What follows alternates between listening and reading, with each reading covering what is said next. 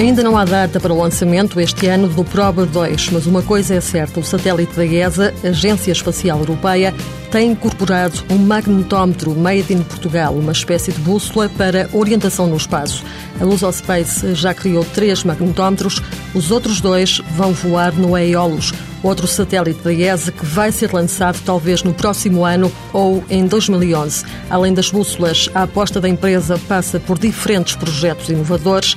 Ivo Vieira, diretor-geral, dá alguns exemplos. Fizemos recentemente um simulador de estrelas para testar o, o telescópio do satélite Gaia, uh, um sistema bastante grande, 800 quilos, um, e, que, e, que, foi um marco bastante relevante para nós. Também temos trabalhado num sistema de, de, visualização para os astronautas verem informações no seu campo de visão, à semelhança dos pilotos de caça. E agora estamos a trabalhar numa nova área que, que são os MEMS, uh, que é uma nova área para o espaço, porque já é utilizado em terra, mas no espaço é uma miniaturização de, de, de sistemas eletromecânicos Uh, que permite, portanto, outros tipos de, de, aplicações. A Agência Espacial Europeia é um dos principais clientes, mas no currículo da Space há também colaborações com o Instituto Nacional de Engenharia e com estabelecimentos de ensino superior a longo prazo. Ivo Vieira pensa em voos mais altos. Achamos que, que, que é possível uh, e, e que devemos conseguir fazer um satélite? Neste momento é, é um objetivo, mas não há nenhum passo em concreto. Neste momento não temos nenhum financiamento para construir um satélite. Uh, o espaço que estamos a dar intermédios é começar a cada vez mais aumentar a nossa capacidade.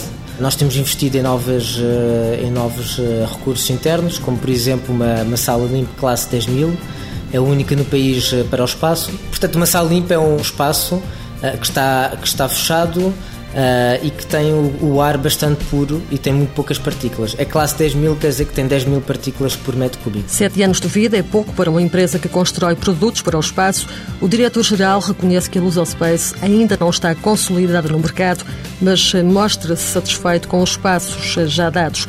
Para o futuro, Ivo Vieira tem bem definido o objetivo. Penso que vamos muito rapidamente, e quando digo rapidamente à escala do espaço, portanto estamos a falar de, de alguns anos, vamos alcançar a segunda posição. A primeira será mais difícil porque o mercado americano é muito maior que o europeu e, e é muito difícil entrar no mercado americano. Luz Space, data de fundação 2002, sede em Lisboa. 10 funcionários com média de idades de 30 anos, faturação 800 mil euros o ano passado.